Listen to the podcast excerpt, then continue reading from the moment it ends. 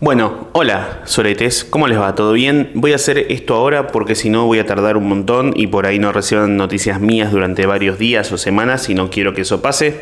Mi nombre es Lucas Upstein, ustedes lo saben porque están escuchando esto o porque el algoritmo lo llevó hasta allá y están acá en este momento. El allá es el acá. Y claro, sí, porque el más allá es el más allá para los que están acá, pero para los que están en el más allá acá es el más allá, ¿se entiende? Inclusive si estás muerto y estás en un más allá, en el hipotético caso de que exista, vos ves hacia el más acá, o sea, hacia la Tierra, llamémoslo hacia el plano terrestre vivo, y para los del más allá, el más acá es el más allá. Entonces, a lo que voy es que no importa el plano en el que estés, Hola, buenos días, tardes, noches. Esto se llama No sé si esto será gracioso. Mi nombre es Lucas Upstein y esto es un recreo mental que me tomo yo de vez en cuando para realizar eh, la nada misma. Hablo solo durante un rato y en ese hablar solo durante un rato a veces aparecen cosas interesantes o chistes o conceptos que pueden ser buenos o pueden generar una una forma de entretenimiento para el que lo está escuchando y eh, a veces busco que eso aparezca y no aparece nada y aparezco yo haciendo ah, ah, Ah, ah, ña, ña, ña, ña, ña, Oni-chan. Y eh, en el medio de todo eso están ustedes, que son la gente o mascotas de la gente o eh, gente que no es gente, por, por ejemplo, eh, no sé, iba a decir alguna nacionalidad como para hacer un chiste racista, pero dije, no, no, es demasiado mm, serio, como que hay gente que lo dice demasiado de una. Eh, el problema de las parodias y de los chistes es cuando la realidad es mucho más cruda que los chistes. Entonces a veces uno hace una parodia o a veces uno hace un chiste y hay gente que te... y es como que la realidad le gana al chiste porque la realidad es mucho más graciosa y bizarra. Eh, graciosa por lo bizarro justamente, no es que decís que gracioso que haya racismo, no, no. Hay gente que es tan idiota que, decide eh, arruinarnos a los comediantes. O sea, ¿saben cuál es el, principal problema del racismo? Eh, que a los comediantes no, nos, nos arruinan. Eso es lo que me jode. No, no, que esclavicen gente, ni la quita de bebés, ni eh, los genocidios. No, no, a mí lo que me jode del racismo es que me sacan trabajo a mí. Así que, nada, eh, esto se está grabando hace ya un par de semanas. A ver, anuncios que te da que hacer rápidamente para poder hablar y no colgar más con esto. Si lo estás escuchando desde Spotify, hola, deja tu comentario si tienes algo para comentar. Y si hay alguna pregunta, puedes contestarla y puedes decirme lo que quieras. Te leeré. Si estás escuchando esto por YouTube, hola, podés decirme que tengo lindo el pelo. Me lo corté hace un par de semanas. Eh, creo que está bien, no ahora mismo. En este momento no sé si es el mejor momento de pelo que tenga. No porque el peinado no esté bien, sino porque hace calor y cerré la puerta para que no entren ruidos de afuera. Entonces estoy medio con el pelo en pausa. Pero creo que así, más o menos, mira, me quedo quieto. Es como un. Está bien ahí, ahí, para, para. Ahí está, sí. Es como que estoy medio acalorado. Ah. Eh, entonces el calor y que, básicamente tengo, el pelo medio en pausa ahora. Pero eventualmente le pondré play. Mira, ah, hay un concepto interesante ahí. No lo voy a desarrollar ahora. Eh, si estás escuchando por YouTube y me extrañaste, puedes decírmelo. Y si no me extrañaste, también me lo puedes decir. Puedes comentar cualquier cosa. Suscríbete, compartilo, lo que se te cante la pija. Eh, y datos, pueden venir a cualquier show. Tengo por lo menos 25 shows programados de acá hasta junio. Fíjense en los enlaces en mis perfiles de Instagram y de YouTube y de Spotify, que ahí va a estar la información. Si tenés ganas de alguna... O sea, podría decir los 45.000 lugares a los que voy a actuar, hacer mi show de stand-up y probar mi nuevo show de stand-up, eh, que son dos cosas diferentes. Y, pero siento que decir todos... Es muy largo, son como 3 minutos de nombrar lugares, así que hagamos esto. los más o menos 10.000, 15.000, un millón que escuchan esto, si les interesa que yo vaya a actuar a su ciudad o barrio o algo, más allá de comentármelo en el perfil, en el acá, en por privado, en el video, en Spotify, Vayan al enlace en mi perfil de Instagram y fíjense que por ahí ya voy a actuar en su ciudad. Hay mucha gente de Córdoba que escucha y voy a ir a Córdoba. Hay mucha gente de Puerto Madryn que escucha y voy a ir a Puerto Madryn. Hay mucha gente de, San Luis que escucha, bueno, de ciertos lugares, ¿no? Así que si les interesa, fíjense en mis perfiles que está toda la información. Yo me aseguro de que esté la información ahí para que el que quiera venir pueda venir y no le falte la información. Eh, y más allá de eso, mis perfiles son Lucas Upstein, Lucas Upstein 2, va, Loopstein, Loopstein 2 y arroba Lali Espósito. Independientemente de eso, eh, esto sí es para la gente sí o sí que escucha esto y no le interesa por ahí los shows, pero le gusta escuchar esto. El viernes 8 de marzo a las 22 horas en la sala Multiespacio Nicasio en Rosario voy a estar haciendo el podcast en vivo. En Rosario, el viernes 8 de marzo a las 22 horas en la sala Multiespacio Nicasio. Localidades limitadas, todos los lugares son limitados. O sea, si hago el podcast en River, las localidades son limitadas. Entran 90.000 personas, pero si quiere entrar 90.000 uno, no puede comprar. Mentira, se puede colar seguro, algo va a hacer. Pero si quieren ir, son de Rosario, Paraná, Santa Fe o alrededores, vamos a de capital y eso, se entiende lo que dije. Si son de alrededores de Rosario y quieren ir a ver el show, puede a ver el podcast en vivo, está el enlace para sacar y vamos a ver qué pasa. Habiendo dicho eso, sí, arrancamos plaqueta eh, con los dedos. ¿Cómo están ustedes? ¿Bien? Eh, si bien esto es un recreo que yo me tomo, eh, no lo estuve haciendo esta última semana y media porque eh, no estuve con muchos recreos dado que me estoy mudando, vaya, terminé de mudarme, me faltan un par de cositas, me estoy mudando solo por primera vez, entonces estuve con poco tiempo para grabar, no, estuve yendo mucho al, al estudio y estuve con muchas cosas, muchos shows, mucho todo, entonces no estuve con la capacidad de eh, sentarme a hacer esto y encima ahora eh, mañana me voy a Mar del Plata, a Tandil, Mar del Plata eh, y después me voy a Carlos Paz a hacer los shows, entonces no voy a estar con la disponibilidad como para ponerme a grabar y subir esto, entonces lo, lo traté de hacer una vez en la semana, se escuchó mal, está el ventilador de fondo, que siempre estuvo el ventilador de fondo, pero vieron que es medio complicado volver hacia atrás, o sea, ¿a qué me refiero con esto? ¿Viajes en el tiempo? No, me refiero a que Hoy vino a instalar, eh, vinieron a instalar el cable, va, internet y eso. Y el chico me contaba como el codificador, hay más canales y esto y lo otro.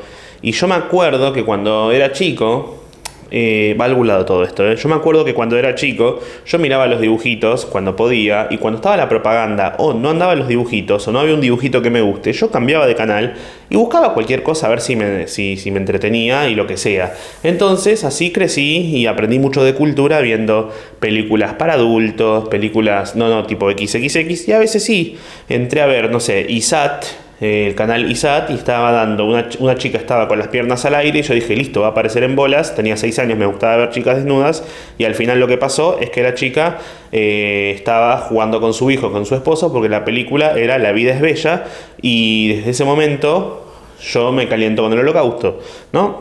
Y vi muchas películas y consumí muchos culturos, muchos cultivos, muchas culturas, muchos documentales, muchas series, mucho todo, en base a no ver lo que, no, no, no tener a mano lo que quería ver. Como no, no estaba para ver lo que yo quería ver, cambiaba de canal para encontrar a ver si había otra cosa y me quedaba prestando atención un rato.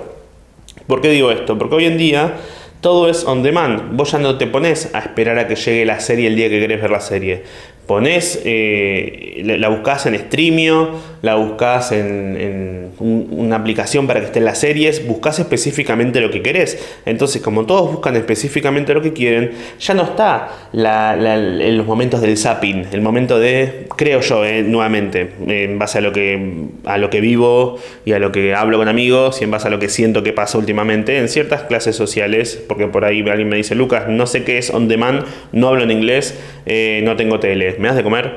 O alguien de clase más alta que dice, oh, yo no uso televisión, yo uso cascos de radio virtual. Entonces, como que antes uno eh, investigaba y consumía cosas que por ahí no quería consumir y aunque eso pueda gustar más o menos, servía para que, ah, se está quemando la imagen. Ahí bajamos un poco la luz, ahí está. Aunque antes uno consumía lo que no quería consumir, pero aprendía mucho sobre otras cosas y así nace la cultura, consumiendo no solamente lo que vos querés. Hoy en día mucha gente solo consume lo que quiere consumir, entonces no hay posibilidad a aprender algo nuevo si solamente estás consumiendo lo que querés. Es como ese, esa teoría de, va, teoría no, el experimento de una rata a la que le dieron un botón, apretó el botón y y le, liberaba dopamina, como que le daba placer, hacía que tenga como una especie de orgasmo y la rata apretó ese botón hasta que se murió. Bueno, eh, somos eso, somos ratas apretando botones y eh, en base a eso nos estamos muriendo porque no podemos hacer zapping. Si a la rata esa le hubieran dado la posibilidad de hacer zapping en lugar de darle todo el tiempo el placer que quería, eh, y es por eso que estoy en contra de los planes sociales.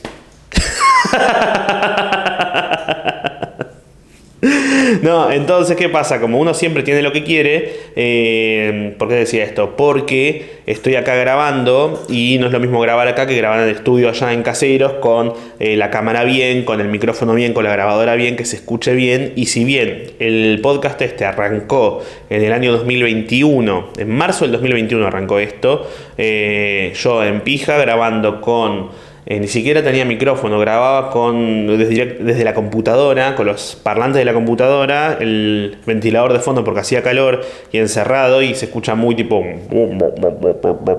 Ese es mi ruido chupando pija. Siempre me da risa porque cuando yo hago un ruido chupando pija, mi ruido es tipo... Que como que si yo alguna vez chupo una pija creo que voy a ir hasta el fondo, como no, no, no, no, no existe en mi cabeza la idea de chupar una pija que sea tipo... no, es tipo... Que suena como calamar Hola, Bob Esponja. ¿Vieron que Calamardo siempre habla como se está chupando una pija? Ah, Bob Esponja. eh, teoría, Calamardo siempre está chupando una pija. Sí. Bajo el mar, bajo el mar. Bajo el mar. Cuando les estén chupando una pija, piensan en Calamardo. ¿Tenés a tu pareja al lado tuyo? ¿O sos hombre y tenés a tu pareja al lado tuyo? Pedile que te chupe el pito y que él se la metas al fondo. Punto. ¿Para probarlo de calamardo? No. No sé, pedíselo a ver si te ama. eh, nada, igual no te tienen que amar para chuparte la pija. Simplemente tienen ganas, que, tienen que querer. No tienen que amarte, tienen que querer que chupártela. Eh, ahí se puso más oscura la pantalla, ahí puse más clarito. Y después cuando vuelva a salir el sol y salga más quemado, aparezco, lo cambio de vuelta. Nada, estos son los datos para la gente de YouTube, que por ahí ni siquiera están mirando. La gente de YouTube en general creo que está haciendo otra cosa, ¿no? Son de YouTube y están viendo esto. ¿Lo, está, ¿lo, ven, ¿Lo ven mientras lo hago o, o, o, sea, me ven hablando? Están ahí diciendo, hola Lucas, o presta atención un segundo y después se ponen a hacer otras cosas. Eh, eso, sí, me interesa. Eh, yo calculo que hacen otras cosas. Comenten qué hacen mientras lo escuchan. Por, desde YouTube. Y de Spotify también, yo qué sé. Una vez un pibe en. ¿Dónde fue esto? ¿En Corrientes o en Chaco? Chaco, Chaco, Chaco. Chicos de Chaco. Estoy muy fanatizado con los chicos de Chaco, como los nenes wichi, chicos de Chaco, chicos de Chaco. Eh, porque cuando alguien me da risa, porque hoy en día hay muchos que van y critican a cosas del gobierno anterior o a artistas, o bueno, lo que pasó con Ali Espósito diciendo chicos de Chaco. Eh, no dicen chicos de Chaco, lo que dicen es vos con la plata que se te pagó a vos para tocar en tal lugar, le sacaron eh, los fideos a los chicos de Chaco, chicos de Chaco, chicos de Chaco. Que encima hay gente que normalmente va y usa... Lo que tiene la derecha es que suele usar a la, imagen de los pobres o la figura de los pobres solamente para atacar eh, a la gente que ideológicamente no coincide con ellos, porque en general ven un pobre y cruzan de calle, eh, o usan el término pobre o negro como algo malo. Entonces, me da mucha risa porque usan chicos de Chaco. Para mí no lo, usan porque les gusta decir chicos de Chaco. Es muy gramatical, fonéticamente suena bien. Chi, la, la che con la C y la che tipo cheque de cheque, cheque de cheque, cheque de cheque. ¡Ah! ¡Qué lindo! ¡Qué lindo los chicos de Chaco! Me gusta pensar que nos vamos a encontrar en la esquina de los chicos de Chaco. es una nueva canción de Slipknot. ¿Cómo les va? ¿Todo bien? Ah, bueno, y yo lo que decía es que el capítulo, cuando arrancó, se escuchaban todos los ruidos de fondo y estaba bien, pero hoy en día, que ya tiene una mejor calidad, todo esto que yo hago y grabo, me parece, calidad de sonido, menos el capítulo de hace dos semanas que, nada, no se grabó bien y había como, una especie de, crujido, no, no, no, no, no claro esto nunca creo, pero hace un par de semanas grabé un capítulo, creo que se llamaba, ¿cómo se llama ese capítulo? El de que era para escuchar mientras haces caca, ¿era? Puede ser, puede ser ese. El, capítulo último, no, el anterior. Ese, el audio es muy malo. ¿Por qué? Porque habíamos grabado bien con la grabadora, pero yo dejé el celular cerca de la grabadora, entonces se escucha perfecto el sonido, pero mientras lo estaba editando, lo que escuchaba era un crujido y era muy molesto porque no eran dos minutos, era todo el capítulo. Y yo la verdad que ya me, me sentí con ganas de pegarme una piña a mí mismo, escuchando dos minutos, imagínate todo el capítulo, así que dije, no, ya fue, vamos a poner el audio que grabé, que estaba grabado desde la cámara, que era el audio ambiente y se escuchaba mucho más enlatado y, pasó eso, que vos veías, vos lo escuchabas ese comparado con el que salió después o el anterior y era mucha la diferencia, cuesta mucho volver atrás, cuesta mucho acostumbrarse de vuelta durante un rato a lo que a algo cuando ya tu realidad es otra, es difícil ponerse a ver una serie que no te interesa en la tele de gente actuando si no la querés ver, si no la querés ver, ¿por qué? Porque vos sabes que hoy en día, más o menos, podés ver lo que se te cante, la pija y la concha y lo que tengas entre las piernas. Entonces, eh, no estuve grabando tanto y espero que esto se escuche bien y si no, bueno, nada, si después cuando lo estoy editando veo que no se escucha bien, igual lo voy a terminar subiendo porque eh, no sé cuándo voy a subir esto de vuelta porque voy a estar de viaje y va a costar mucho eh, estar grabando cosas. Entonces tengo que trabajar, chicos, tengo que trabajar, tengo que trabajar, tengo que trabajar. Eh, y me gusta trabajar, por suerte me gusta mi trabajo. ¿Saben qué hice? Voy, vengo a traerles un. vengo a traerles un, una. Vengo a traerle un, debate, un debate ético-moral. No, no sé si es un debate igual, ¿eh? pero eh, un, ella se adebata, ella se adebata, bata, bata, bata, pum, pum, se adebata. Eh, no, un debate en donde rechacé un trabajo, me ofrecieron un trabajo, yo creo que no sé, o sea, puedo contar, a ver, voy a abrir un montón de puertas, si sale bien, llego al final de esto y estamos todos bien y se entiende todo. Eh, cuando el otro día puse un chiste, cuando el primer día que vivía acá solo, que me mudé y, me iba a dormir a la noche, se, me estaba por bañar y se cortó la luz. Y me dio risa porque fue como, ay, primera noche viviendo solo, se corta la luz. Y vieron el meme del perrito que dice This is fine y está todo prendido fuego alrededor. Bueno, saqué, hice con el PixArt, recorté el This is Fine y lo puse en una imagen en negro y puse en Twitter. Primer día viviendo solo, se cortó la luz. Y había gente que se reía, tipo bien, y había gente que puso, ¿cómo que viviendo solo? ¿Te separaste? ¿Qué? Uno fue y puso, era obvio que te ibas a separar, era demasiada mujer para vos. Igual te voy a seguir viendo porque seguro esto es una crisis. Y al otro día Nati me dice, casi le pongo me gusta. eh, no, que, pensaba. Yo, o sea, ahora estoy viviendo acá por separado de Nati, eh, no porque nos hayamos separado, sino porque tenía ganas y existía la posibilidad y teníamos ganas los dos de, que yo venga a otro lugar. Entonces estaba bueno probar durante un tiempo a ver qué onda, la no la convivencia, la separiencia, no sé cómo se dice, la sin convivencia, seguir juntos pero en casas separadas o algo así. Eh, existía la chance y eso. Eh, nos seguimos viendo, seguimos culiando, seguimos trabajando, seguimos haciendo un montón de cosas, pero ahora yo a veces duermo en otros lados y otras voy y le chupo el culo. Entonces, eh, me ponían en los comentarios, che, ¿qué pasó? ¿Qué pasó? Y pensaba, no sé si yo tengo que aclarar estas cosas. Pero porque como que yo, yo primero que nada no me considero famoso, considero que hay gente que me puede reconocer, pero no me considero famoso. Y como Nati tampoco es famosa, no me, no me parece que yo sea la persona que... No soy una persona que tiene que aclarar, che, si algún día me separo, tengo que salir a decir, che, me separé. Porque no.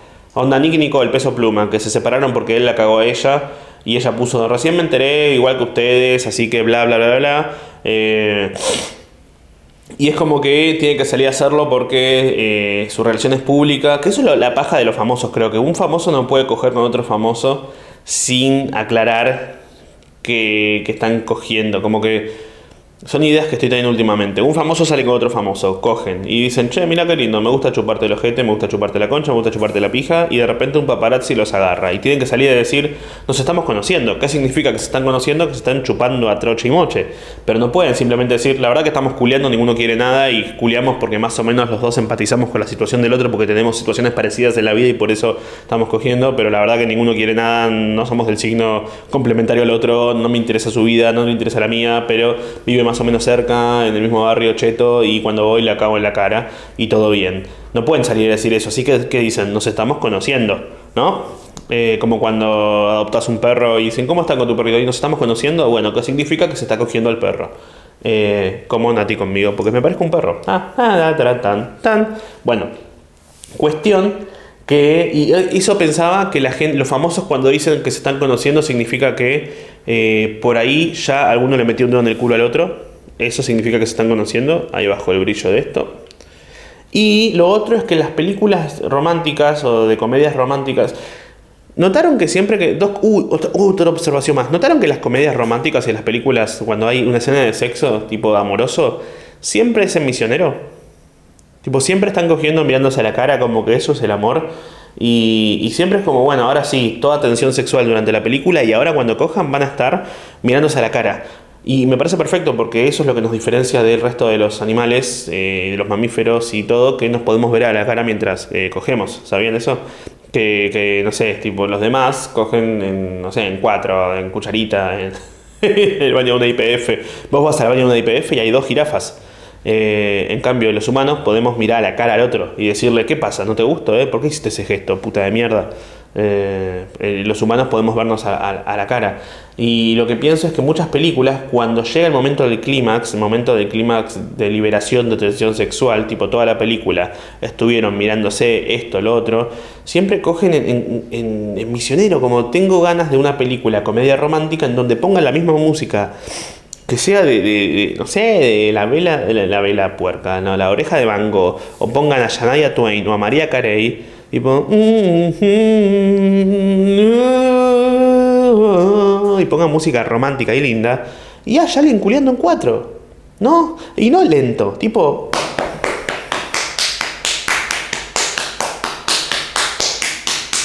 Ah. Ah. y de fondo sonando. Eh, Adele. Never mind, I find someone like you. Oh, I get nothing go to get from you. Oh, oh, ahora me peló. Oh, don't you get me? I will. I still remember your name. Sometimes it gets. Oh, voy te tiene el orto.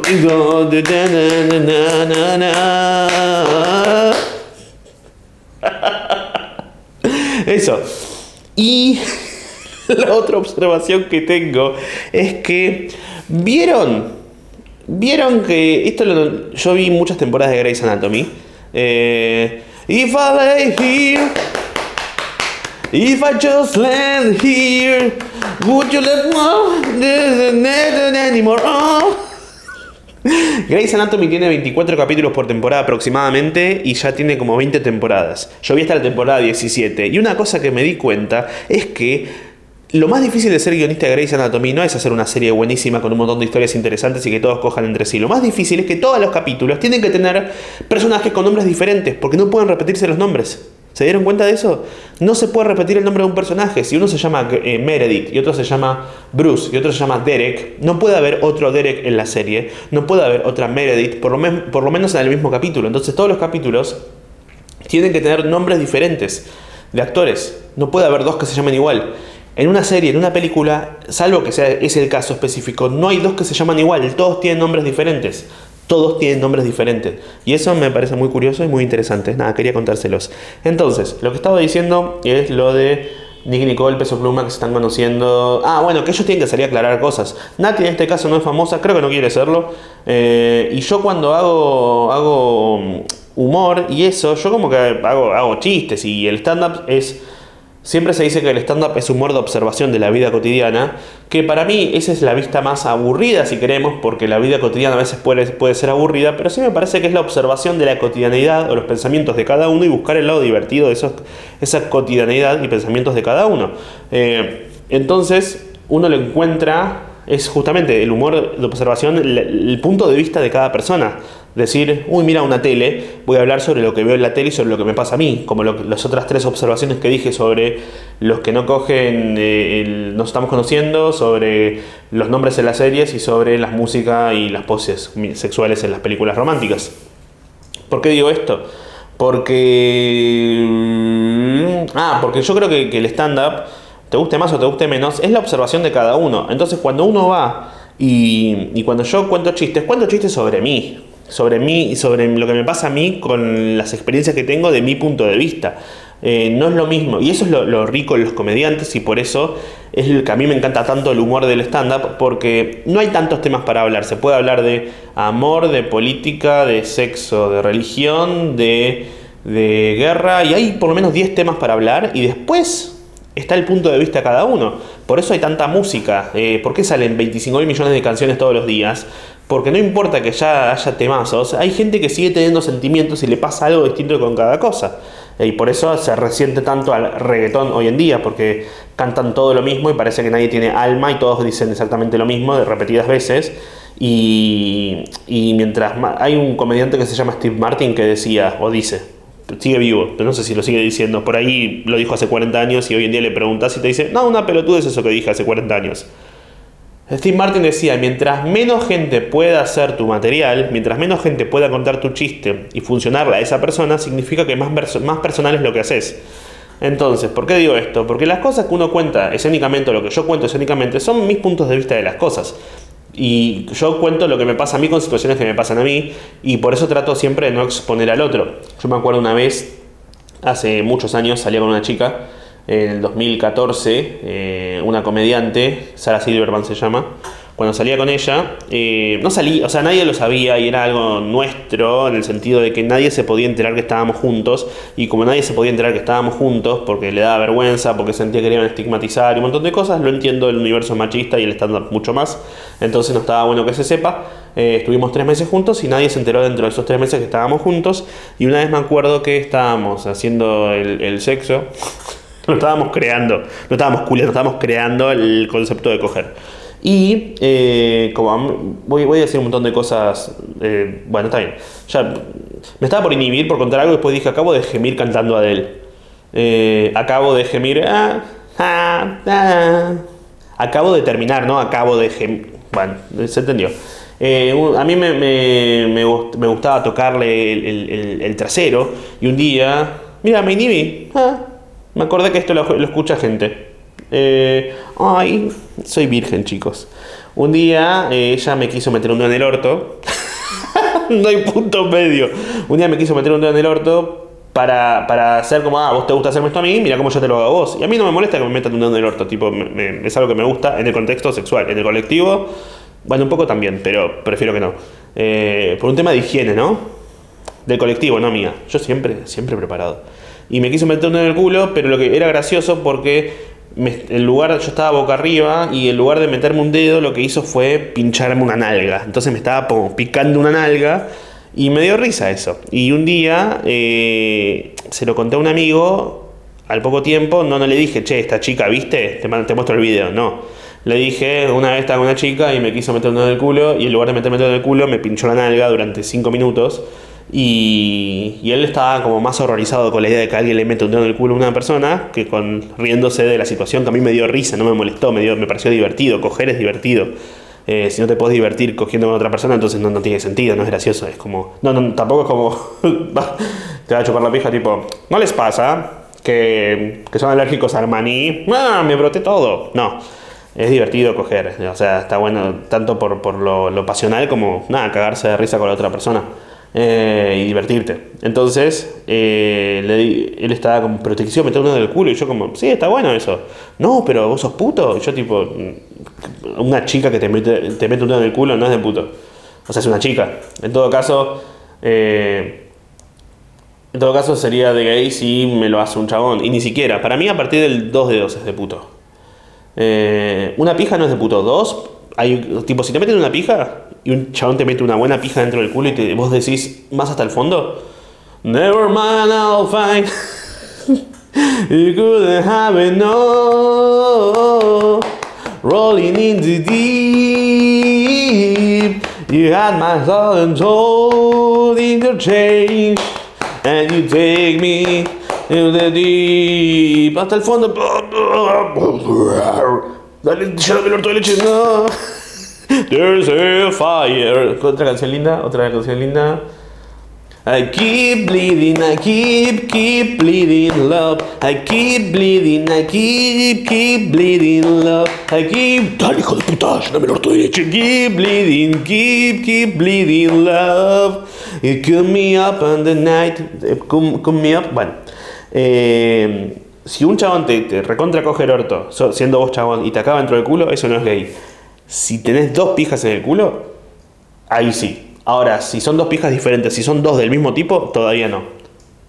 Eh, bueno, y le cuento eso y él me dice, Entonces sos puto, le digo, escúchame, ¿vos te tocas la pija? ¿Qué? ¿Sí te pajeás? Sí, o sea que vos te pajeás, sí, o sea que vos, un hombre, le tocas la pija a vos, que sos otro hombre. Sí, ¿qué? ¿Sos puto? ¿Qué? No, no, y se fue corriendo y se mató. Y me parecía gracioso para contar en el escenario de esto que le conté a un amigo una vez y reaccionó mal, porque es como. Y yo mi, iba a hacer así un chiste, ni me acuerdo cómo era el chiste al final, pero hablaba sobre la gracia que, me daba que la visión de un chabón medio eh, con masculinidad frágil y la sexualidad y el dedo en el culo y bla, bla, bla, bla. Y se lo conté a ella porque éramos comediantes los dos, como que había una especie de, de, de ¿cómo se dice?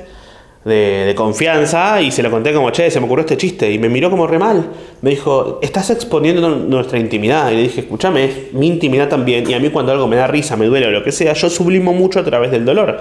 Yo, y a través del humor, digo, y también a través del dolor. Cuando lloras es como, fuck, qué, loco.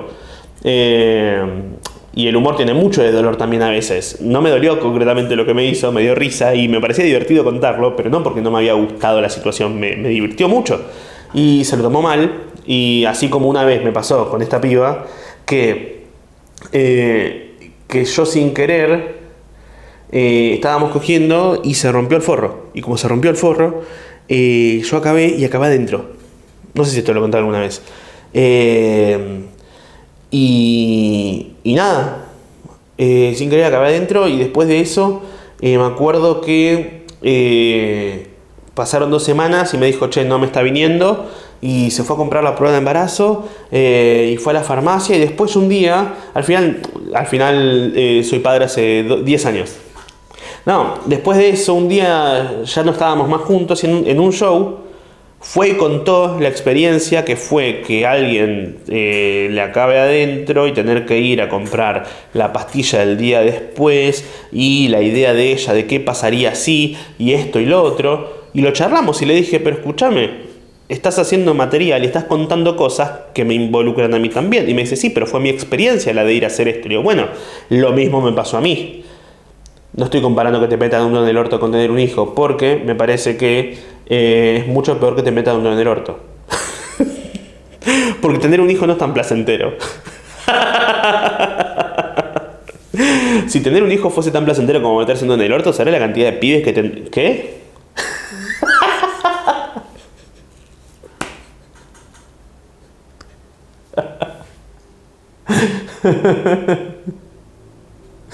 A ver, otra canción, otra canción, otra canción, otra canción, otra canción, otra canción. Quizás por la mañana que me han dado los dos, descubrimos cómo eran las cosas. ¿Dónde quieres que te deje todos los pendejos? En el orto. Y sin abrir los ojos, no sé, na, na, na, a dónde desearíamos estar. Por eso, deshace el hechizo que me obliga. Bueno, eh, y, charlamos y fue como, ah, ok, puede ser que tengas razón. Y me dio la razón y yo dije, yay. Eh, y listo, no estuvimos nunca más juntos. Pero, ¿por qué cuento todo esto? Bajo el brillo. Eh, cuento esto porque yo, yo creo que si alguna vez me separo, no es algo que lo contaría. No es algo que estaría tipo. Contaría más, onda. Porque no me parece divertido tampoco la idea de, che, estoy soltero. Si yo tuviera que contar, estoy soltero. Porque no, no. Como que siempre que escucho gente hablando de la soltería, siento que lo hablan desde un lugar de, eh, ahora estoy soltero, bueno, ¿qué me pasa eh, con, el mundo? Eh, encima, yo tenía un chiste antes. sí, tengo un chiste. miento, tengo un chiste sobre el tema. Que me ha pasado, ¿vieron cuando pelean con sus parejas? Gente que está en pareja, ¿vieron? O gente que estuvo en pareja y se separó. ¿Vieron cuando pelean con sus parejas y eh, durante un rato están los dos muy enojados y dicen, ya está, me separo este hijo de puta y nunca más nos vamos a hablar? Y después a los 10 minutos eh, se vuelven a hablar y está todo bien. Y dicen, che, ¿hacemos una, una tregua? Dale, hacemos una tregua. A mí me ha pasado muchas veces con Nati que discutimos y durante 10 minutos estamos enojados, cada uno en la suya. Y lo que pasaba, muchas veces, y lo que pasa, es que yo cuando algo malo me pasa, con, yo lo sublimo a través del humor. Entonces muchas veces en las cuales hemos discutido a lo largo de un montón de años, yo he pensado, listo, parece que nos vamos a separar. Y yo ya estaba pensando chistes sobre separación y sobre estar soltero, y a los 10 minutos nos arreglábamos y ese chiste desaparecía. Entonces yo si algún día me separo tengo por lo menos 45 minutos de chistes por peleas que pudo haber habido a lo largo de 8 años de relación. Tengo por lo menos 45 minutos de chistes de. ¿Viste que cuando te separás y el dólar está a 30? Ah, era eso lo que hablaba. Ah, ¿qué, está pasando en mi vida? me he separado y el dólar está a 45. Pero mm, no siento que, lo, iría a contar porque también, y esto es otra cosa, debate que iba a tener, que no sé qué les pasa a ustedes. Yo desde que tengo uso de razón adulta y sexual, no, para no porque tengo uso de razón sexual desde los 11 años por lo menos, o antes, antes, antes de pajearme ya, ya tenía comprensión de que la gente podía acabar y eso. Pero, eh, lo que iba a decir es que yo más o menos mi vida sexual posta arrancó a los 19, yo arranqué a hacer stand-up a los 19, entonces siempre y siempre tuve relaciones con gente de mi entorno, tipo madre, padre, eh, abuela, hermana.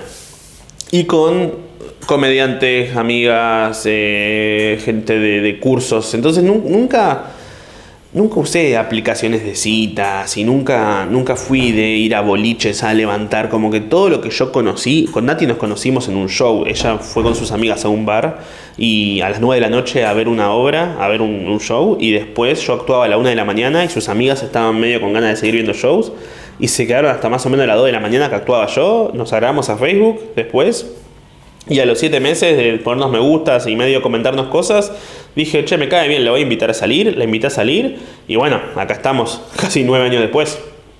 Eh, nunca usé aplicaciones, nunca me, expuse, tipo, eh, nunca, me, nunca jugué a ese proceso de las aplicaciones de, hola, soy un pedazo de carne, tengo ganas de coger, soy de Sagitario, ¿me quieres coger?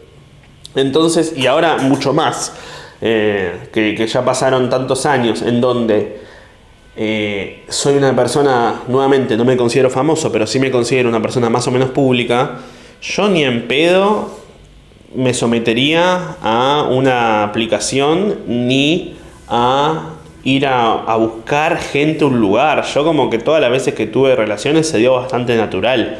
Eh, mi técnica es bastante infalible conoces a alguien, charlas con esa persona muchas veces, eventualmente lo invitas a salir sin buscar nada más que que sean amigos y te haces amigo de esa persona y vuelves a verte con esa persona y por ahí esa segunda vez te das un beso y la tercera también y ya la cuarta medio que ese beso pasa una calentura porque hay mucha confianza y se charlaron mucho, entonces te gusta la persona y esa persona medio que no sabes si le gustas tanto pero decís, che, me cae bien el gordo este porque es gracioso y, me escucha y se acuerdan los nombres de, la gente que le dije y después eh, cogen una vez y cogen otra y de repente cogen otra y también se ríen y por ahí no están, tan buenas las primeras, pero porque no se conocen sus cuerpos, pero tienen ganas de que pase otra vez y después pasaron 10 años y siguen juntos y se separan y tienen el corazón roto para siempre. Tipo, esa, esa es mi técnica, no, es bastante infalible. porque dejaría de aprovecharla ahora, no? Entonces no saldría a decir tipo, hola, no, no. Pero mi pregunta es, me interesa, o sea, me interesa ver los comentarios y eso la gente que no, no, es pública, porque hoy en día están las redes sociales, entonces pasa mucho que alguien se separa, o sea, hacen saber, le hacen saber a la gente que se separaron en las redes sociales, suben una foto en Instagram y ponen, bueno, me separé, ¿a quién le avisan? ¿Cómo hacen? Porque hay gente que expone mucho su relación eh, y pone tipo fotos acá felices, bla, bla, bla. Eh, cuando se separan, ¿lo anuncian o simplemente dicen, listo, estoy de capa caída, ponele y voy a simplemente aceptar las fotos pijas que me manden? A mí con la cantidad de fotos pijas que me mandan, ya estando en pareja, imagínate si anuncio que me separo, ni en pedo. no, no sé, no me gustaría ir, y darme a... No, no, Nunca me gustó tampoco eh, la idea esa de, exponerte. Como que yo siento que, eh, o sea, más allá de los chistes que hago, para mí las relaciones se dan mucho más, en mí me se dan mucho más natural y, y, que, orgánicas que eso de buscar a alguien que entiendo que hay gente que lo hace, entiendo que hay gente que va a bailar, entiendo que hay gente que usa aplicaciones, entiendo que hay gente que usa Marketplace, no sé qué es como se cogía en los 60, usaban el Facebook con Marketplace. Busca un colchón, si tiene una persona desnuda arriba, mejor. Ah, ok, sí, mi vieja. Ah, bueno, está bien. Y listo, conseguiste padrastro. Eh, pero no, no, no, no me saldría. Eh, y que si alguna vez yo llegara a separarme, este es mi pensamiento, no, no lo contaría como algo, porque siento que la separación incluye el tener que contar por qué ¿Y qué pasó? Y es como, yo con Nati tengo tanto amor hacia ella que no podría salir a decir, no sabes lo que pasó. Primero que nada, porque seguro si alguna vez nos separamos sea por mi culpa. Segundo, eh, porque tengo tanto cariño hacia ella. Tenemos a las perritas en el medio. Eh, tenemos una vida juntos. Yo mi vida la concibo, no la concibo sin ella. Eh, trabajamos juntos, viajamos juntos por los shows. Ahora vamos a Mar del Plata de fin de semana a hacer show en Tandil y Mar del Plata. Y nos quedamos un día más porque cumple años. Y después yo tengo show en Carlos Paz. Y ella viene también a Carlos Paz para grabar los shows. Y es como que mi vida es con ella aún si nos separáramos, yo querría que esté todo de lo mejor posible. No nos saldría a decir tipo, ah, no saben, adivinen quién, a quién le vuele la página. Exacto. Ah, ah Taylor Swift. No, pero ponle, Taylor Swift. Eh, ella siempre se, se, la conoce por hacer muchas canciones de cornuda o de, che, salí con vos y fuiste un hijo de puta. Joe Alwyn, creo que se llama, por ahí me equivoco con todo lo que estoy diciendo. Gente que escucha esto y es Swifty puede comentármelo. Eh, Joe Alwyn, el novio o el ex de Taylor Swift, que estuvo con ella como 4 o 5 años, eh, se separaron el año pasado y ella al poco tiempo empezó a salir con este Travis Bickle, no sé cómo se llama, no, Bickle no, eh, bueno, Travis algo, que, el que se parece a mí con esteroides. sí, esa es mi referencia. Y ahora está re bien con el chabón y anunció un nuevo disco o algo así. Y creo que el ex de Taylor Swift salió a decir, che, bueno, ojalá que no me bardee mucho, ¿no? Porque porque bueno, eso, eh, no querés que tu ex con la que estuviste tanto tiempo salga a hablar mal de vos. Eh, pero bueno, al mismo tiempo, si ella le duele cosas que él hizo, por ahí lo sublima a través del, dolor. Entonces, bueno, nada, es lo que tenés que bancar por salir con alguien que hace arte con lo que le pasa. Eh, a lo que voy es que estoy recién mudado, estoy bien, estoy feliz, estoy comiendo mal porque por ahí haga, chistes de vivir solo. ¿Vieron cuando vivís solo y comés pizza nomás? Eh, mm, te dio un ataque al corazón. Jo, Pero si algún día pasa algo, yo no tendré, no, no voy a decir nada. O sea, no, no es algo que me gustaría decir, no es algo que me gustaría exponer. Hay cosas que está bueno eh, dejarlas eh, en, la vida, en la vida privada, me parece. Nati, si quisiera hacerlo, podría. Vayan a escuchar su podcast que se llama Lucas Gordo Puto.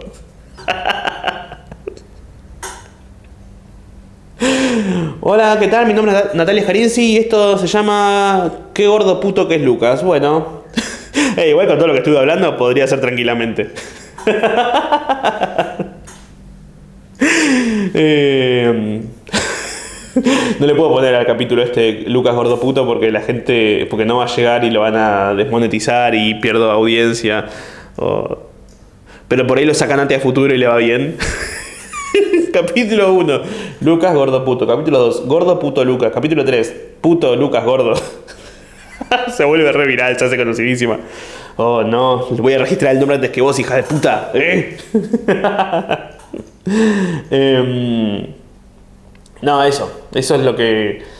Bueno, ¿saben? Les voy a contar algo. Voy a, voy a exponer intimidad, pero no tanta, pero vean algo que pasó. Eh, porque también siento que, que exponer tu intimidad hace que eh, la gente quiera comentar y opinar, y eso es algo que a mí me pasa que, pero desde siempre, ni siquiera con mi intimidad, con los videos. Eh, ayer estuvo pasando todo lo de que Milei fue y bardeó a Lali y que mm, a ver, hay mucha gente que escucha esto que es libertaria, que dice, hey, Lali cobró cosas del Estado para hacer eh, festivales. Sí, Lali y un montón de artistas más, no solamente ella, un montón.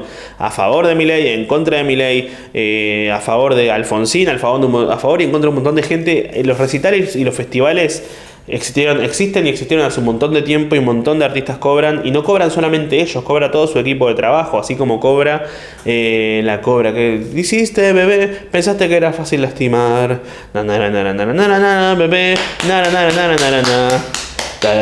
sí, tírame los petejos. no, que que hace, hace años que existe eso, y por ahí le dice que venga tal artista salió tanto. Le pagan a esa persona, así como le pagan a todo su equipo de trabajo, que pueden ser bailarines, eh, bailarines, los músicos que están en vivo, los productores, eh, el catering que le llevan.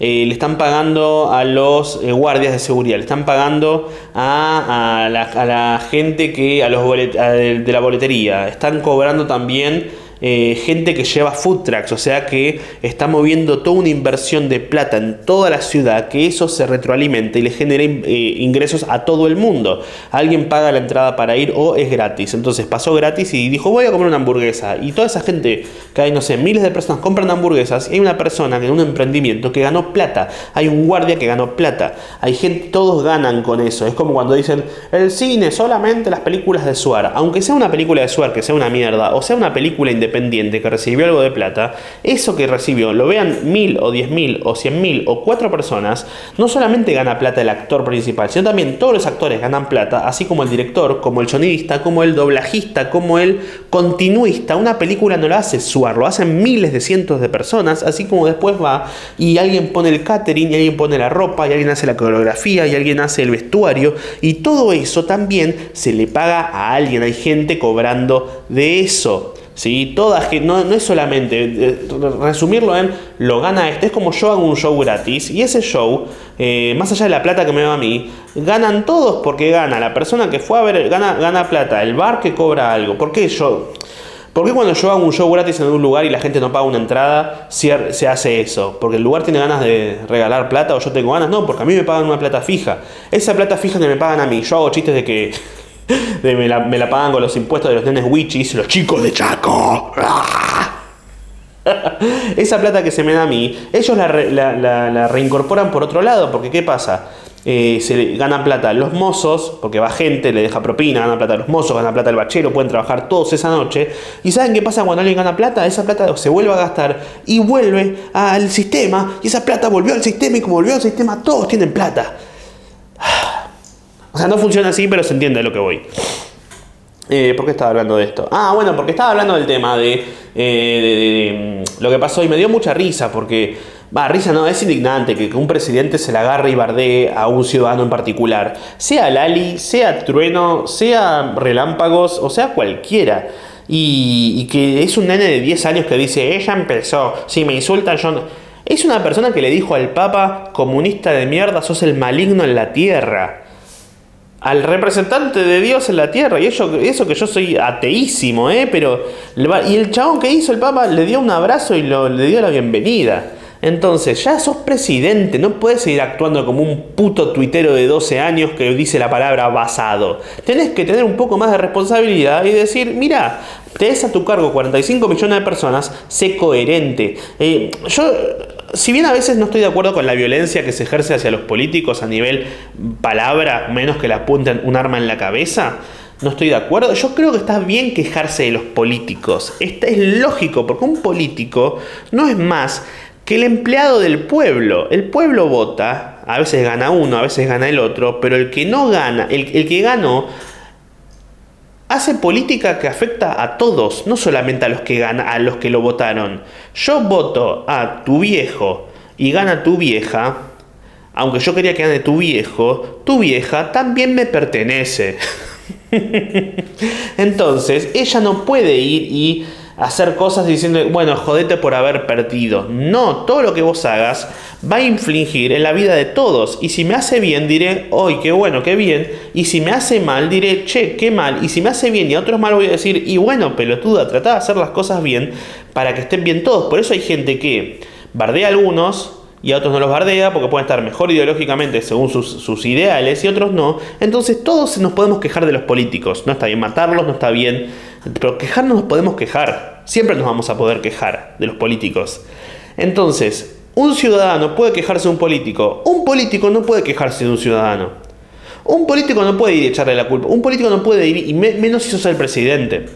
El, jefe no puede ir y decirle a uno de los que lo... al revés, nosotros somos los jefes de... Un político es nuestro empleado, no puedes ir y decirle, vos, vos te robaste la sos presidente, en lugar de pelear y poner me gustas en Twitter, anda a presidir, anda a hacer las cosas para que estén las cosas mejor. Si yo me entero que la persona a la cual yo contrato para que arregle el país está 8 horas por día en Twitter y peleando con una cantante tratándola mal, digo, che, idiota, anda a hacer las cosas. Anda a hacer las cosas. Entonces, bueno, nada, esto lo hago sin chistes y en las redes lo cuento con chistes. Por ejemplo, una cosa que me da risa es que Macri eh, hacía la, como que yo quiero políticos inteligentes. Yo quiero, al revés, yo no quiero políticos... Yo ya asumo que los políticos me van a cagar, ¿sí? Es lo que creo que un montón de gente asume. Los políticos no van a hacer las cosas bien y muy pocos serán honestos. Y ni siquiera sirve que un político sea honesto, porque para hacer política tenés que traicionar a otro. Vas a cagar a alguien y como he dicho alguna vez, la política es el arte de gestionar. Así que hay gente a la que le va a ir bien y hay gente a la que le va a ir mal. Puedes hacerle bien a 100, pero hay dos a los que le va a ir mal y a esos 12 te van a odiar. Entonces, el político tiene que elegir a quién le va bien y a quién le va mal. ¿Sí? Eso es lo que hace un político. Trata de elegir y hacer cosas para que a alguien le vaya bien, a la mayoría, pero va a haber una minoría que le va a ir mal y lo van a odiar por una cuestión de lógica. Entonces, ¿por qué cuento esto? Cuento esto porque eh, es lógico, pero es lógico que... Eh, me trabé, me trabé, me trabé, me trabé. ¿A dónde iba con esto? ¿A dónde iba con esto? Eh, bueno, eso es lógico que la gente te bardee, es lógico que la gente los bardee. Pero no podés ir y estar perdiendo el tiempo hablando, bardeando a uno. No podés, sos el presidente, tenés que hacer cosas. Eh, siento que iba a un re punto re importante y me lo perdí. Bueno, no importa. Eh, sí, ya fue. Sí, ya está. ¿Terminamos acá? No, mentira, quedan 10 minutos por lo menos. Eh, entonces yo en las redes lo hago con... Ah, esto, lo de Macri. Yo quiero, yo quiero políticos hijos de puta. Yo, ya sé que un político va a ser un hijo de puta. Ahí está, encontré el punto. Gracias. Muchas gracias. Eh, persona que te llamas Gastón. No sé, por qué te llamas Gastón y escuchas esto. El político de por sí va a ser un hijo de puta. Eh, yo quiero... Yo ya sé que va a hacer las cosas y se va a ser un hijo de puta porque va a traicionar gente y va a cagar gente. Prefiero un hijo de puta que un pelotudo. Macri era un pelotudo, era un hijo de puta, mala persona. Es un tipo, Cristina probablemente también, ¿sí? Eh, ha, hecho bien a mucha gente y a mucha gente le ha hecho mal. Ha habido gente baleándose en Tucumán mientras ella bailaba en Congreso. Eh, ahí hizo feliz a muchos y mientras muchos eran felices, muchos estaban hechos pija y muertos. Entonces, todos los políticos son hijos de puta, pero prefiero un hijo de puta que haga algo o que por lo menos si me va a cagar, que no, no me cague enfrente mío. Macri se iba a ver Netflix a las 7 de la tarde y apretaba gente por privado y los escuchaba, sus propios amigos los escuchaba eh, y, los presiona y los tiene todos agarrados de los huevos. Por detrás, no sabemos bien cómo lo hace, pero lo hace. Milei es tan pelotudo que va y trata mal a todos en, persona y los bardea en persona y es un nene de 10 años que te hace todas las señas del truco cuando habla porque parece que no puede hablar porque se enoja y se, le, chispotea tipo, ah, no, no, no, Y me parece, prefiero un hijo de puta que un pelotudo. Porque el hijo de puta es hijo de puta, pero el pelotudo... Eh, no sabes, el, el hijo de puta sabes que te va a cagar, el pelotudo te puede cagar y arruinar la vida también pero no lo sabe. Y prefiero a alguien que lo haga adrede que a alguien que lo haga sin querer, porque me da más bronca todavía. y yo hago chistes en las redes, entonces lo publico así, pero de forma graciosa, chistes, bla, bla, bla, la reacción, esto y lo otro. Y a mí siempre me jode que la gente vaya y comente cosas. Me jode que comenten desde un lugar de, eh, si se ríen, genial, pero si me ponen, ¿y vos no hablaste estos últimos cuatro años? Yo siempre hablo, chicos. Ah, uso redes hace 10 años, siempre hice cosas. Si ustedes no lo ven, no es mi culpa. Y es, es una chicana muy chica canita, decir, no hablaste en cuatro años, porque uno fue y me comentó, por ahí escucha esto, puede ser. Uno me comenta en Twitter, ah, sí, entonces eh, porque el político hace esto, eh, un ciudadano puede bardear y el político no. Exacto, es presidente. Y pienso, si tengo que explicar esto, estoy perdiendo mi vida explicando esta pelotudez a este pelotudo que necesita que le explique esto. Esto ni siquiera, ni siquiera es un debate, es un, ah, sí, vos estás mal, yo estoy bien.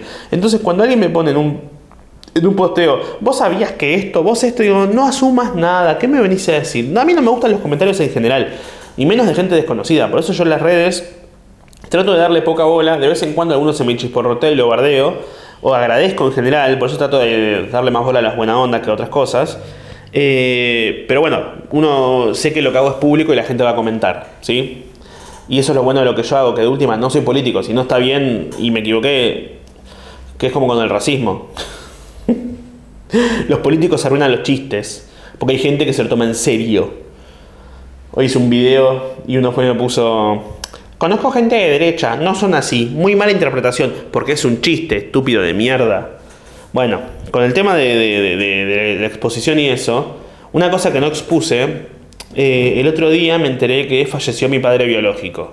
Yo siempre hablo de la muerte de mi padre, que es el padre de mi de, corazón, ¿no? El, que yo amé, que me, crió y que falleció cuando yo era chico.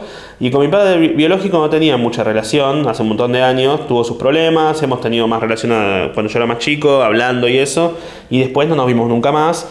Eh, él quiso contactarme alguna que otra vez, yo la verdad que no tenía ganas porque le dije todo bien, me alegra que estés bien, que tengas tu familia, que estés mejor y recuperado, pero yo no estoy interesado en que formes parte de mi vida en este momento y, nada, pero me alegra que estés bien y no, no guardo rencor ni nada, hablaremos eventualmente, mis redes son públicas, como ves estoy bien en este momento, así que nada, mucha suerte. Y bueno, me enteré que, falleció y eh, fue loco, fue, fue loco enterarme de eso. Eh, y primero que nada porque lo leí a la mañana, estaba durmiendo con Nati. Eh, y cuando lo leo, ella. Bueno, Leo se llamaba mi viejo, el, que falleció cuando yo era chico. Eh, bueno, mi hermano, que mi, hermano Máximo, que en realidad es mi hermano más chico, o sea, mi hermano mínimo, es hijo de Leo y eh, nació en agosto, o sea que es de Leo. Y nada, pim, piri, piri. Tipo, no es un chiste, son casualidades y cosas que me, resultan curiosas por, por la fonética y los juegos de palabra. Chicos de Chaco. Em, entonces, ¿cómo se dice? Cuando... Mm, ¿Por qué está contando esto? ¿Por qué está contando esto? Máximo Leo... Eh, ay, me olvidé por qué estaba contando esto. Iba a algún lado. La puta madre, iba a un lado re interesante, creo. Eh, estaba durmiendo con Nati y Leo... Ah, bueno, ahí está me llega el mensaje de la mujer de, de Adrián, que así se llamaba, y voy y eh, me había puesto, mira, te quería contar que tu padre o Adrián falleció hace un par de días, le pasó esto, le pasó lo otro, y bueno, me parecía bien que te enteres, y dije, uh, bueno, gracias por contarme, después la llamé, hablamos un rato, y cuando me cuenta eso, era a las 9 de la mañana, yo me había despertado cuando leí un rápido el mensaje, y me quedé mirando el, techo para arriba, ¿no? Y va Nati, y me dice, ¿todo bien? Y le dije, falleció mi viejo. Y cuando le digo eso, durante 10 segundos me, puse a llorar un poco, porque fue muy fuerte decirlo. Es fuerte decir falleció, falleció, mi viejo, sobre todo cuando ya mi viejo murió. Y pega como el doble porque digo, ah, no, pará, igual, ah, el otro también. Eh, y, nada, fue, eh, eh, lo hablé con amigos, Em, voy a decir algo medio polémico. Me gustó llorar porque sentí. No me gusta no sentir. No me gusta estar cínico ante el mundo, cínico ante algo así. Si bien no lo no sentía cariño hacia él ni nada, eh, yo soy una persona bastante pacífica. Me gusta que todo esté bien, eh, chicos de Chaco. Entonces, eh, si bien en su hace varios años él le hizo bastante mal a mi vieja y a un montón de mi hermana y a mí también, aunque yo no me acuerdo porque era muy chico, quería que le vaya bien, quería que esté bien, porque quiero que esté bien, por una cuestión de querer que esté bien la persona. Entonces, eh, no me hubiera, no me gusta que no me pase nada con, las cosas, necesito sentir. Eh, yo creo también que, que ese llanto, aunque sea de 10 segundos, fue por algo medio, medio bajón que me puse a hablar con amigos y es como que a mí no me pone triste. A mí lo que me pone triste de la muerte o del paso del tiempo no es, no es la no es la desaparición del otro del plano de la tierra, es que la persona no esté más en el mundo. Es que, que de alguna forma desaparezco yo. Entonces, cuando uno no piensa en la muerte todo el tiempo, o sea, todos nos vamos a morir y eso lo sabemos y todo se va a terminar, pero no lo pensás, lo asumís, sabés, pero no vivís pensando en eso. Podés vivir pensando en eso 10 segundos, eventualmente te va a dar hambre, cuando te dé hambre vas a pensar en, uy, tengo hambre, ¿qué puedo comer? Y vas a pensar en comer y por ahí te pedís delivery o por ahí te vas a cocinar algo y decís, uy, gana una pizza o de un pancho con papitas, qué rico los panchos con papitas. ¿Cuál es el mejor coso, aderezo para ponerle? Mayonesa, ketchup, mostaza. Y sí, mayonesa y. Sí, mostaza, bueno, pero el ketchup es dulce, aguante lo agridulce. Y durante esos 10 segundos ya dejaste de pensar en la muerte. Y uno hace cosas en la vida para dejar de pensar en la muerte, por eso vivimos, nos relacionamos, trabajamos, o sea, trabajamos para pagar los impuestos y comprarnos panchos con papas porque nos olvidan, nos, nos ayudan a olvidarnos de la muerte. Por eso un pancho con papitas es tan importante. Y vieron que hay muchos super panchos con papas, pero no, no muchos papás, super papás con panchos. Faltan muchos, faltan super papás con panchos. Y Pancho, el papa, super Pancho, Francisco, super papa, super Pancho, es un super Pancho con papa. Bueno, entonces uno, uno hace cosas para olvidarse de eso y no lo vive pensando todo el tiempo. Pero lo que, como el paso del tiempo es rápido y lento al mismo tiempo. Entonces vos vas creciendo y crecen tus familiares y crecen a tu alrededor las personas. Y de repente la gente que crece a tu alrededor no la das por, sabes que eventualmente no van a estar, pero un poco también lo das por sentado, tipo, te ves a tus padres vivos y durante un rato decís, ah, sí, están. Un día no están más y te pones mal, pero los das por sentado. Mi abuela tiene 81, mi tía abuela tiene 90, y yo sé que eventualmente van a morir, pero mientras tanto están. Y cuando dejan de estar, y dejan de estar las personas que, con las que creciste y con las que no creciste, pero sabías que tenían que estar ahí, y los lugares en los que viviste, y, la gente del barrio, y, y, tus amigos, y tu escuela, y el lugar al que fuiste a comer cuando eras chico en un cumpleaños, y el pelotero, y todas esas cosas dejan de estar, de alguna forma, el paso del tiempo, a mí lo que, lo que me doy cuenta es que no, deja, no solo dejan de estar ellos, sino que dejan de estar una parte mía. Y eso es lo que me, angustia un poco a veces, que dejo que, lo que se va no solamente la persona, sino que también sea una parte de mí. Eh, por más cariño o no que le tenga. Y yo, eso, no lo cuento en las redes, lo cuento acá porque creo que el que llega hasta este momento del capítulo es porque de verdad quiere escuchar esto y le, gusta escuchar mi voz, lo tranquiliza, yo qué sé, pero estadísticamente muy pocos van a llegar hasta, hasta la altura del capítulo si es que lo subo. Y y no lo cuento para, para hacer chistes o algo, lo cuento porque no sé, me pintó contar esto porque me estoy por ir de viaje dentro de un rato y tenía ganas de contar esto. Pero no cuento en las redes, che, falleció, no subo una foto. Yo si me separo no subo una foto de que me separé. Si yo tengo un hijo, no subo una foto que tengo un hijo. Por ahí lo tengo hace cinco años y ustedes no lo saben, porque no es algo que me interese contar ni me interesa exponer. Así como si muere mi padre biológico, no lo voy a subir, porque no me interesa tampoco estar exponiéndolo. Cuestión que un pibe me escribe che Lucas, me enteré de la muerte de tu padre biológico, eh, te mando un abrazo grande. Y fue como, qué, loco, pues yo no lo conté. Habrá, no sé, un pibe de 15, 16 años. Y va y, y pienso, no sé, y después me escribió la novia del chico para decírmelo también, no sé qué onda. ¿Será porque era, un tipo querido por su gente, por sus amistades, por su familia, yo qué sé? Eh, y por ahí alguno lo conoció y el hijo, no, falleció mi amigo tal, ah, tiene el mismo apellido, ah, sí, por ahí se enteraron que yo era el hijo, porque no es algo tampoco que debe ser raro, había, habrá sido raro para él que yo hable tanto de la muerte de mi padre cuando técnicamente yo soy el hijo, y, pero nunca lo tomé a él como mi padre. Entonces cuando, cuando me lo pusieron eso, yo lo ignoré. Ni lo vi ni les el visto, porque dije, no me voy a hacer cargo de esto, porque la verdad que no me hago cargo de esto, porque no, no es algo que tenga que hacerme cargo.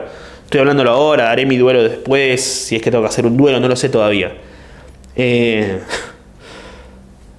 y en un momento yo estaba pensando, qué locura, falleció, falleció ya Levas en el 2005, ahora fallece Adrián. Y un poco me sirve porque estreno un show este año. Y yo algo que hablaba en mi show anterior es que la muerte de Leo fue en el 2005, ya no puedo seguir exprimiendo la muerte de mi viejo. ¿No?